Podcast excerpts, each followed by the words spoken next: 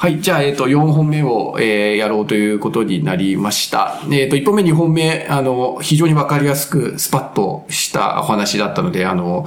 皆さんも聞いていて気持ちよかったのかなと思うんですけれど、まあちょっと若干、あの、レクチャーモードが、まあ、今回強かったところがありますので、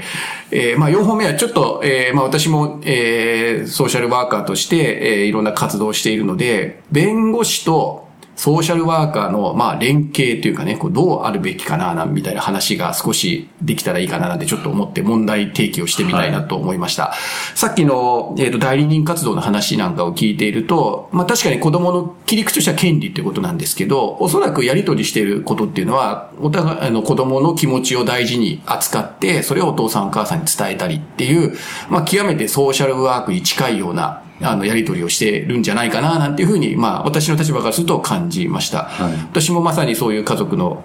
相談とか子供の相談をしていると、その子供の気持ちをきちっとお父さんお母さんに理解してもらって、子供の立場に立って考えてもらう。子供も、子供一番、子供を優先しても考えてみようよってことを、まあまさに援助でやるわけなんですけれど、なんかその辺が非常に、あの、似てるなというか、まあ、それはまあ、代理人という制度の中なんでしょうけども、やってることとしては結構こう、ソーシャルワーク的なことかななんてちょっと思いましたけど。そうですね。あの、リーガルソーシャルワークっていう言葉があって、うん、あの、まあ、これはまあ、ある弁護士さんの造語だっていう話なんですけど、うん、でもちょっと前から、その、言われていることなんですね。で、あの、子供が、その、まあ、虐待から逃げてきて、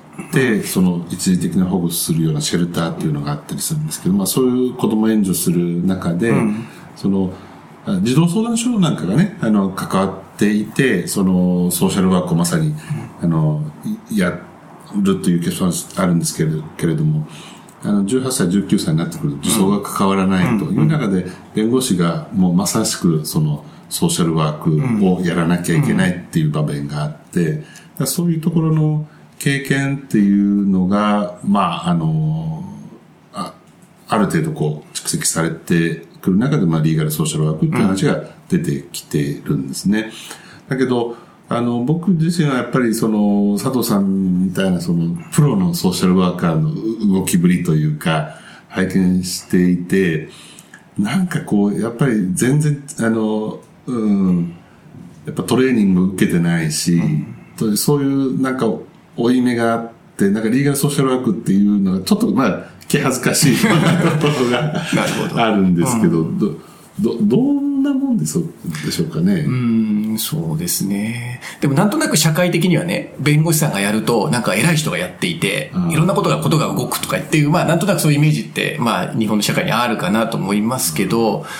で、まあこれ私なりのちょっと刺激しちゃうかもしれませんけど、やっぱりでも権利だけで物事って動かないじゃないですか。はいやっぱりそこに、例えば火事事件だったら、やっぱりそこに関与している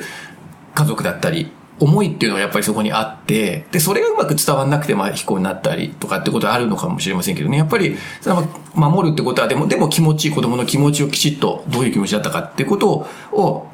伝えていきながら、意外とでも弁護士さんのやってることってその権利だ、権利を守るとかっていうだけじゃなくて、意外とそういう繊細なものを扱いながらやってんじゃないかなっていうふうに思うんですよね。あまあそうですね。うん、確かまあもともとその業務の内容として、その依頼者から話を聞いて、で、その中で、まあ、単に事実を確認していくだけじゃなくて、うん、その心情を理解して、あ、ここがポイントなんだろうなっていうふうに、ん、やっぱりその重点の書き方をこう、傾斜をかけたりとか、うん、そういうことも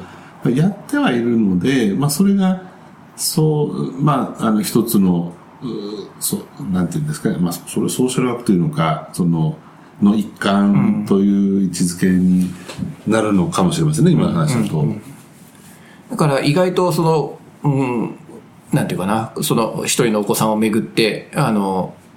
いろんな人がこうちゃんと協力をして、いろんな、まだ弁護士さんならではでやれること、あとはまあ普通の福祉のソーシャルワーカーやれることっていうのをちゃんと上手に組み合わせていけば、意外となんかいろんなことができるのかなっていうか、そんな気はするんですよね。だからまあここで、まあ今日あったまたまあ社会的な立場としてはまあソーシャルワーカーとまあ弁護士さんの話なんですけど、なんかこういう議論がね、こういろいろ本当にしながら、ある事件とかあるお子さんについてはパッと協力をしていろんなことができたりしたら、とってもいいなと思うんですよね。そうですね。うん。あのーそれでね、その違いっていうところ、ちょっともはいうあ少し話できたら、まあ、ち違いというか、あのー持ち味というかね、互いの持ち味っていうところをあの話してきたらと思うんですけど、その、弁護士って、まあ、その法的な手続きっていうのは、やっぱり白黒つけて、はいあのー正義を実現するっていう、そういうところがあるんですよね。はいだけど、その福祉、まあ、ソーシャルワークの分野って、白黒そもそもつけようがなかったり、白黒の問題じゃなかったりして、だけど、そのうまくこう回していくっていうか、円滑にこう物事が進むようにこう介入していくとかってやられるじゃないですか。すねなんかこう、大きな意味で正義の話とケアの話とっていうふうに、なんかこう位置づけられる、互いのその持ち味を位置づけられるのかなってちょっと考えたりするんですけど、一応社会福祉士の、あの、資格のなんかミッションとしては、一応ね、社会正義を実現するっていうのも一応入ってはいるんですけどね。あはいはい。でもなんか私の実践してる感覚とすると、やっぱりでもおっしゃった通り、白黒よりも、どうしたらその今のその目の前のメンバーが、お互いに傷つけ合わなくて済むかなとか、どうしたら穏や穏やかに過ごせるかなってはいはいうことを結構、あの、考えますよね。ね。から、白黒つけても、あんまりでも、でもその人たちは日々生活してるわけだし、その人たちがでもやっぱりお互いに穏やかに暮らせるために、どういうふうに関係を調整したりとか、環境を整えてあげたらいいかなっていうのを、まあ結構やっぱり考えますよね。で、まあ、特に家族の問題って、まあ、これ私の、まあ、持論で、まあ、臨床上の持論なんですけど、あんまりこう、ゆ一人だけが悪いなんてことはない。うん。家族全員、みんな一生懸命やっていて、でもうまくいかなかったり、回らなかったりっていうことがあるので、なんかね、あんまりこう白とか黒とかつけてると、その家族のダイナミズムをやっぱりよ見、見えなくなっちゃうかなっていうのがあって、あんまりこう本当に善悪とか良し悪しっていうのは、まあまあそれは普通の人の、一人の人の感覚としては湧いてくるんですけど、でもそれで物事を動かしちゃいけないなっていうのはすごく感じますかね、自分の感じとしてはね。うんなんかあの、SBS とかで、本当に、そもそも SBS なのかっていうのがよくわからなくて、立件、刑事件とかね、として立件はされないけれど、でも、どん怪しいのは怪しいっていうふうな、そこ白黒つけられないけれど、でだけどその子供をじゃあ返すのか返さないのかとかっていう時って、ど、ど、すすごい悩ましい判断されるんだろう。白黒はっきりできない上でどうするのかっていうの、難しい。本当にそうですよね。なのでまあその時にはやっぱり子供が安全かどうかですよね。その、どうしても法律とか司法の判断だとやったかやらないかっていう方に行くんですけど、やっぱりその時にソーシャルワーク的な見立てとしては、えその子供がその後安全であるかどうかっていうところでまあ考え、組み立て直す感じですよね。それやったかやらないかだと本当に、本当に迷宮に入っちゃう感じなので、その後子供がどうしたら、どの環境だったら安全なのか、どうしたら安心なのかっていうことを、えっ、と、やんなきゃいけないですよね。で、今、えっ、と、今その私なりの立場を説明したんですけど、SBS って聞いて、あの、多分今びっくり、あまあ、あの、んや、な内部にいる人は分かったと思うんですけど、一応説明、SBS とは、ちょっと、パパさん、そ、そっからちょっと一回戻ってもいいですか？僕僕よりは佐藤さんの前からなんだけど、あの、シェイクンベイビーシンドロームという、あの、英語の頭文字を取ったもので、あの、まあ、日本語で言えば乳幼児揺さぶられ症候群っていうんですかね。あの、まあ、その、例えば、いいくつかの兆候があれば、その疑いが高いとか言われてて、その眼底出出血血、それから硬膜下硬血腫膜下血腫、脳浮腫ですね。脳浮腫ですか。はい。ど、ど、続はい。っていう、まあ、あの、特殊な虐待って言われてるやつですね。で、それは、あの、教科書とか見ても本当に加害した人がはっきりしないっていうところがあって、先ほど、あの、パパさんが言われたように、本当に誰がやったかはわからないんだけれど、ゆ乳幼赤ちゃんの中の頭がぐちゃぐちゃだったり、なくなっちゃったりっていう、まあ、虐待だっていうふうに言われてますよね。なので、えーそういう時に本当に誰がやったかわからない。でも本当に子供は重篤な状態であるっていう時に次の一手どうするのかっていうところは、あの、問われて、まあ現場では問われることがありますよねうんで、で、まあ絶対にやってないっていう人たちが、まあね、あの、主張す、あの、ご家族が主張される場合もありますし、まあ本当に平行線になったり、ネットでね、いろいろ、あの、叩かれたり、あの、ね主張したりとかっていうことがあったりしますよね。うん。そうですね。いろいろ、あの、まあそういうし白黒がつかない中で、こう、手探りで子供の安全をっていうのが、まあそうまあ、でも、ある意味、なんていうか、後ろ向きじゃなくて前向きなね、話なわけで、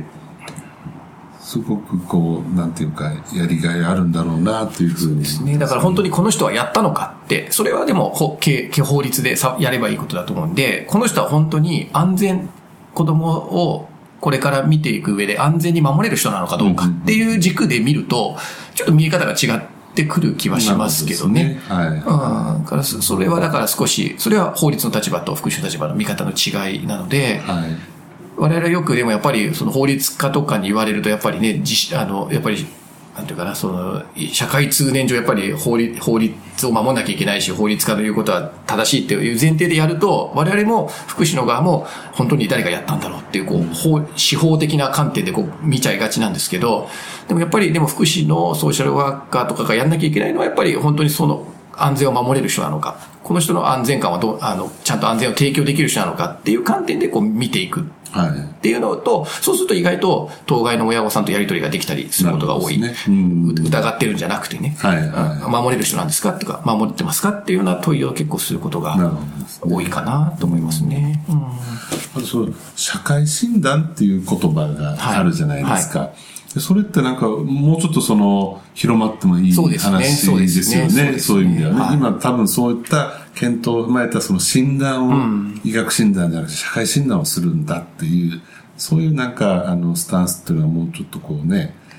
まあもっとそういう意味では、医学診断と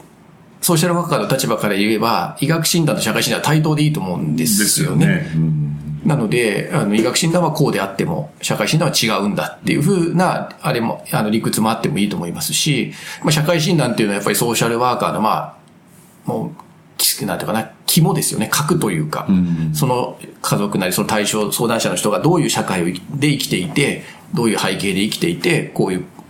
今こういう暮らしをしてるっていうことをきちっと、あの、評価するっていうことですよね。まあ、これが、まあ、あの、教科書的に言うとね、リッチモンドさんという人が、まあ、言い出して、1900、えー2000年の初めぐらいから言い始めて、まあ、ずっとそれがソーシャルワークの伝統になってるわけですけど、まあ、そこをちゃんときちっと対等にというかね、まあ、法律の診断、法律上の決断、決断もあるし、社会診断もあるし、医学診断もあるし、まあ、心理診断もあって、それを全部合わせて、この人たちはどう生きていけばいいのか、どういどう生きていくのを応援するかっていうような、まあ、話ですよね。だからなんかそこはあまりまだそんなにこう、社ソーシャルワーカーの社会的認知も高くないんで、まあ、なんとなく調整してるだけのようには思われちゃうのかもしれませんけど、まあ、その辺が本当に社会診断の社会的地位みたいなのが上がっていってね、はいあの、行くといいかななんていうふうには思いますけどね。そうですね。最近でもようやくそのスクールカウンセラーとスクールソーシャルワーカーっていう二職種が、あの、話題に上るようになって、あ、カウンセラーとソーシャルワーカーってちょっと違うんだみたいなのがちょっと出てきてるのはいいですよね。スクールソーシャルワーカーがね、これだけ広まってきたことで、でねソーシャルワーカーの位置がすごはく皆さんに届くようになったっていうのは確かにあるかもしれませんよね。ね。